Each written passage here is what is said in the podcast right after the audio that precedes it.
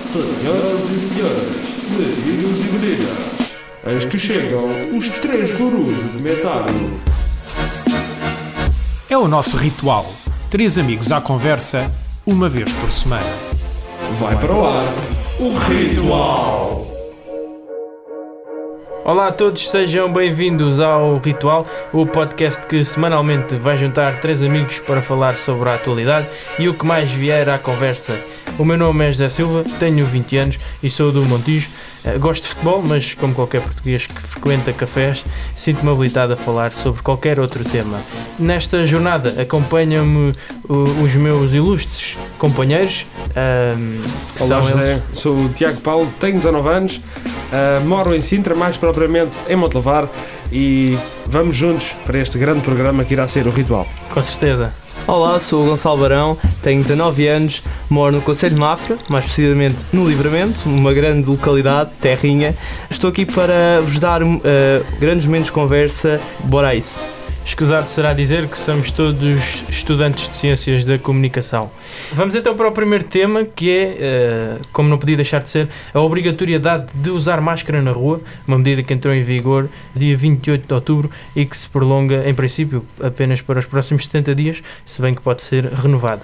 A medida abrange pessoas com mais de 10 anos eh, para o acesso, circulação ou permanência nos espaços e vias públicas, sempre que o distanciamento recomendado pelas autoridades de saúde se mostre impraticável. As multas variam entre os 100 e os 500 euros, mas é possível ficar dispensado do uso obrigatório de máscara eh, mediante a apresentação de um atestado médico. Eh, Gonçalo Barão, faz sentido esta medida?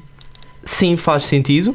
Ah, no entanto, eu acho que é ah, um, algo que eu próprio já fazia anteriormente. Portanto, ah, não sinto que seja um- uma lei que aprova algo que já não existisse anteriormente, uma, uma regra que as pessoas realmente têm de, de cumprir. Algo que, se não cumprirem, têm então a tal multa, porque até mesmo nós aqui, ah, aqui a fazer de locução, estamos os três de máscara com uns plásticos aqui nos microfones que são uma chatice, mas tem de ser. Portanto, eu, eu acho que ahm, a, a lei vem simplesmente ahm, a regulamentar melhor a sociedade.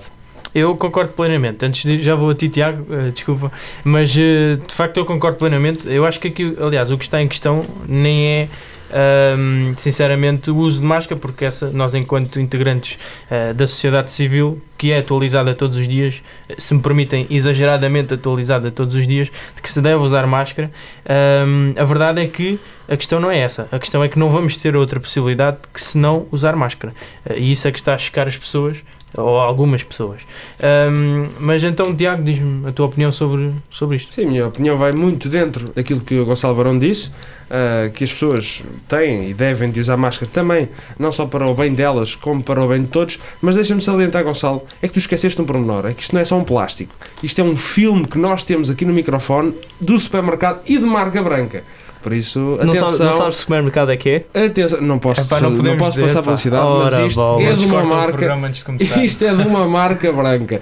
Mas pronto, falando também de Covid-19 e em relação a máscaras, que eu já ando mascarado. Já estou farto de máscaras e eu adoro ir para o carnaval.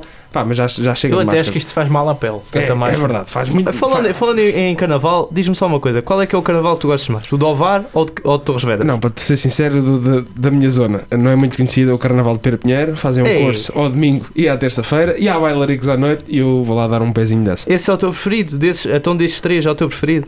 É, é, O de exatamente. Torres Vedras é monumental. Torres Vedras, mas isso nem aparece no mapa. o É, é lá, do- lá perto do Bem, meus fixe. amigos, podemos Mas falar voltando, voltando, temas... voltando ao Covid, voltando ao Covid. Eu esta manhã entrei no comboio epá, e deparei-me com uma situação pá, muito, muito caricata que eu, que eu notei e vou dizer aqui para quem nos está a ouvir. Ouçam bem com atenção. O vírus não anda nos transportes públicos. Então, conta lá, gente. E se andar, é muito raramente. Porquê? Quem anda na linha de Sintra como eu, que vem de Sintra para Lisboa, os comboios estão cheios, estão à pinha. Aquilo se fosse uma discoteca só se dançava com os olhos. E o vírus vê tanta gente, é pá, aqui não cá, pronto, vou na próxima carruagem. E o vírus não entra. Até agora, olha, nada. Pois é, e isto está a gerar ondas de indignação porque primeiro foi a aplicação do Stay Away Covid, que não sei, penso que ainda não foi aprovado, certo? Não, não, não, não. Foi algo que ah, foi ah, falado em, no, ah, pelo, no, no governo, mas não foi aprovado. Ok. Era, o- era o que já se expectava, mas também não, não. A medida em si já, já gera indignação. Ahm, passa- passamos então para o segundo tema, polémico também ele. eh, tem a ver com a Fórmula 1. Um evento que já não vinha para Portugal há mais de 24 anos, penso eu. É. Um, e, houve, e houve quem pagasse até 300 euros uh, para um bilhete, por um bilhete, parece-me. Uh, a polémica começou ainda antes do evento, onde várias pessoas se manifestaram, nomeadamente nas redes sociais, uh, contra o governo uh, por permitir um evento destes quando uh, todos os outros, os outros desportos em Portugal, os que estão já uh, no ativo, não têm público, ou quase não têm público, e um, permitir um evento destes que teve 27 mil pessoas. Um, eu pergunto-te, uh, Tiago Paulo, uh, o que é que isto vai legitimar aos outros desportos? É assim, estão, quero todos a, ir- estão todos a correr no mesmo pé de igualdade? Não, eu gosto de ir ver o meu clube Atlético Pedro Pinheiro e o meu clube de futebol os Montelavrenses. Não posso ir ver porque, exatamente, porque é um clube de grande nação e vai lá toda a gente e o estádio enche e eu não consigo lá ver o jogo. Mas para a Fórmula 1, que 27 mil pessoas que pagaram bilhetes de 300 e tal euros não podem ir. Eu acho que aí o governo teve o melhor de dois mundos. Primeiro lugar, as pessoas pagaram, ajuda a economia, e depois as pessoas não foram ver. Ou seja, quem não foi ver já não transmite o vírus que possa conter a outras pessoas que também possam ir ver. Mas Portugal, também, quem não foi ver, também pode ajudar o, o, o, o Algarve, não é? Não é assim? Claro. Portugal, po- eh, os portugueses foram ver a corrida, podem ajudar o Algarve eh, no, no, no turismo. Porque, olha, Portugal tem tantos pratos bons. Olha, tem o Dom Rodrigo à moda Algarvia. Tem regiões à moda do Minho. Francesinha à moda do Porto. Brasileiras à moda do Tinder. Portugal tem, tem o melhor de todos os mundos. Portugal tem que ajudar o turismo, meus amigos. Tem que ajudar o turismo. Tu tocaste aí num ponto, aliás, tocaste em vários pontos, mas um dos quais, eh, o futebol, em que nós vemos, eh, e o Gonçalo não é um especial apreciador de futebol, presumo, eh, mas de facto, quando se vê na televisão, vê-se adeptos muito poucos num estádio, mas organizados, separados, e ainda eu não tenho conhecimento, por exemplo, eh, de um caso que tenha corrido mal eh, num jogo de futebol, e aqui tínhamos 27 mil pessoas em que eh, as imagens que nos surgiram e segundo a organização foram apenas de duas das 11 bancadas, mas ainda assim eh, foi, foram chocantes as imagens e, eh, e no futebol não vimos isto, porque não abrir para outros desportos esta... esta Bom, é assim, eu acho que no futebol não acontece porque realmente não.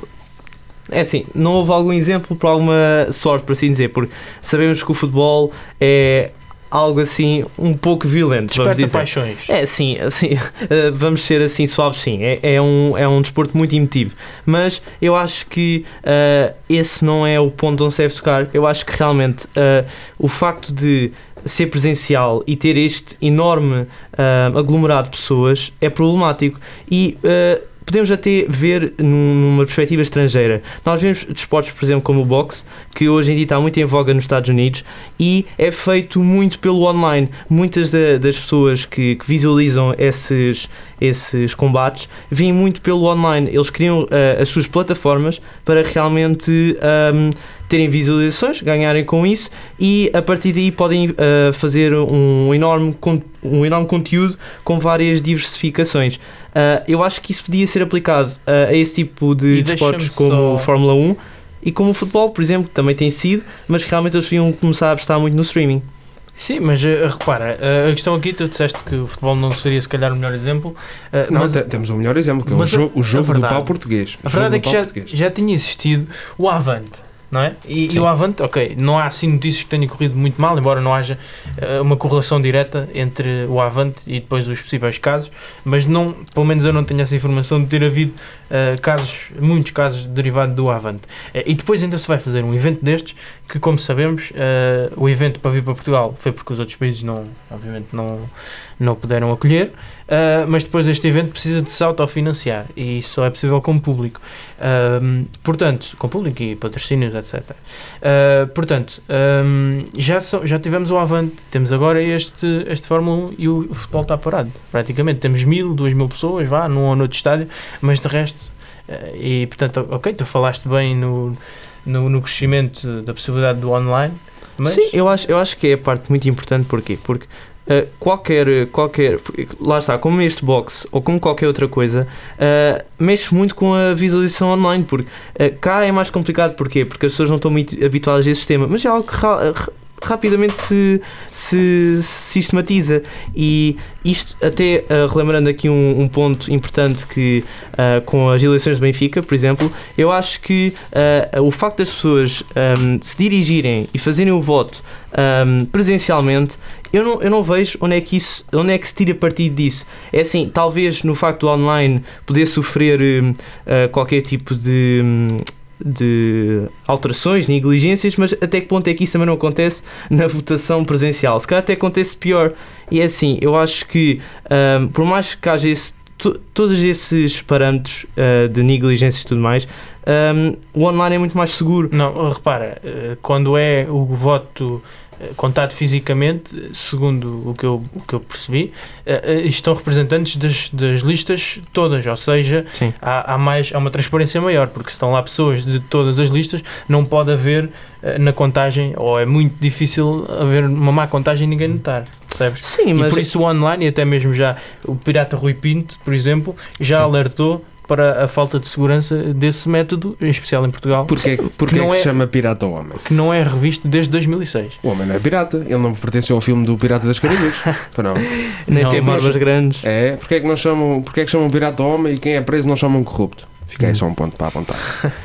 mas, mas a, pegando no que o Barão disse em relação ao Benfica, uh, Tiago, uh, tu que és um amante do desporto rei, Uh, como é que viste as eleições do, do Benfica, em que Luís Filipe Vieira foi reeleito para o cargo? Assim, como vi... Uma como... vitória perante João Noronha Lopes e Rui Gomes da Silva. Tu que não és, penso eu, adepto do Benfica, como é que viste estas eleições? Não, por acaso não sou adepto do Benfica. Como é que vi? Foi pela televisão. Uh, e não gostei. Não gostei do que vi, pois a CMTV teve desde as duas da tarde até às 4 da manhã a dizer sempre o mesmo, uh, que Luís Filipe Vieira, se for eleito, uh, calma, calma lá, porque veio o Rui Pinto, veio o papão Rui Pinto, e pronto, foi basicamente fez CMTV, Rui Pinto, uh, e acho que falaram também lá em Rosa Grilo, mas foi pouco, foi pouco. E os meus amigos acham normal haver, ok, já houve uma descentralização, porque eh, já se passou de, da votação apenas no Estádio da Luz eh, para 24 eh, casas ao longo do país, mas a verdade é que havia filas em que, pessoas que esperaram 4 horas e meia. Ah, isso foi o Black Friday. Não, mas acham isto aceitável? Eu acho que eu, eu como uh, não sou grande adepto de futebol, mais me estranho parece, porque uh, o facto de dizerem que uh, as eleições de Benfica vão encher metros e vão encher transportes públicos para mim é, é, é, é, Como é que eu ia dizer? É completamente estranho. Muito bem, vamos então avançar para o nosso quiz final. Há um que quiz? Há um quiz é verdade. E recordo os meus caros amigos que quem perder paga o almoço. Fogo, eu não é polémica esta afirmação. É lá, é lá. Muito bem. Um, como é que, quem é que quer começar? A pergunta, o quiz, aliás. Eu, como estou com fome, vou, vou vai então começar vamos... o barão para ver se eu, se eu começo já a esfregar assim as mãozinhas. Mas podem os dois uh, discutir a, resposta? Sim, sim. Vamos lá, então, vamos lá. Manda aí, manda aí vir. Uh, então, a, pergunta, a primeira pergunta é: onde nasceu o revolucionário cubano Che Guevara? Cuba, Bolívia, Argentina ou Venezuela? Hum... Assim, Che Guevara, eu acho que é Cuba. Cuba, meu. Cuba. Pá, Cuba eu acho que é onde ele andou lá todo doidão, mas Cuba, Sim. Pá. Andou lá em tronco nu, homem. Não. Parecia o Sandokan, sem cuecas e sem Ei, Jesus. não, é pá, talvez Bolívia ou Argentina. Eu, Bolívia ou Argentina. Eu vou fechar. Muito Cuba. bem, Tiago, eu diz que é Cuba. Cuba. Eu. Eu fecho a Argentina. Muito tá bem. feito. Argentina está certo, 1 um 0 para o, para o Barão. Bem, está-se a ver que tu vais, vai, estás com fome e ainda vais pagar hoje. Isto, isto é uma palhaçada. Isto, eu acho que isto, isto é uma palhaçada. Muito bem, Tiago, tens a oportunidade para salvar a tua honra agora. A segunda pergunta é então relativa à data de fundação da Unicef. Sabes alguma coisa ou queres algumas respostas possíveis? Eu acho que é melhores respostas possíveis. Muito bem, vamos então. 1938, 40, 46 ou 50? Eu aposto 46. 1946. Muito bem, a resposta está certa. Temos então um empate e vamos para a ronda é, final. Já viste, é não? Já, já estou a começar a esfregar as mãos. E nesta ronda, eh, vamos então. Eu vou lançar a pergunta e quem responder primeiro ganha. Para ser justo, está um a um. Ui. Uh, vou já calçar os ténis de corrida e vou-me já me pôr na meta, que eu quero chegar primeiro. então, a última pergunta: em que ano começou a Segunda Guerra Mundial? Ui. Então, dá, dá aí as opções. Queres opções? 1937, 38, 39 ou 40? 40. 40, Tiago diz que é 40. 1940. Barão, Di- Diz lá outra vez, diz lá outra vez. em que ano começou a Segunda Sim, Guerra sim, sim. Mundial? 1937, 38, 39 ou 40? 37, 38. O tempo, o tempo está-se a escutar, Barão. Ai ai. 37 ou 38. Vais pagar o almoço. 36 a Vais, 38. vais. Tens a certeza? E é a tua última Nenhum decisão? dos dois acertou. Oh. Era antes do 40, era o. hum, Era qual? Era qual? Tri- 30, 39, né? Sim, 39. Ei, É a resposta 39. certa, Este 1939. homem só faz perguntas difíceis. É verdade. Se ele Então- perguntasse em que ano é que o Sporting era campeão, eu dizia que era em 2002. Então quer dizer que o Zé, o Zé tá, vai ganhar aí um almoço, É, aparentemente, né? é, vocês dividem. Mas, eh, Tiago, eh, queres nos falar então do nosso futuro programa? É verdade, e estamos a chegar ao fim deste nosso primeiro programa, não é assim, caros colegas? É verdade. Eh, espero que as pessoas, eh, quem nos está a ouvir de certa forma, tenha gostado, pois isto foi uma pouca vergonha. Uma pouca vergonha, mas não é disso que eu vou falar agora.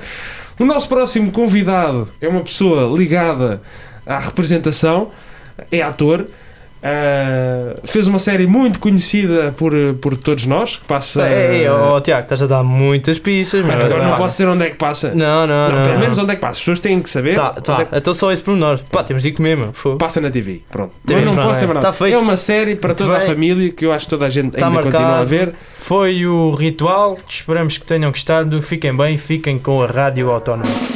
Senhoras e senhores, meninos e meninas, Estiveram à conversa Gonçalo Barão, Tiago Paulo e José Silva. Para a semana, renovamos o nosso ritual. Este programa foi gravado nos estúdios da Universidade Autónoma de Lisboa.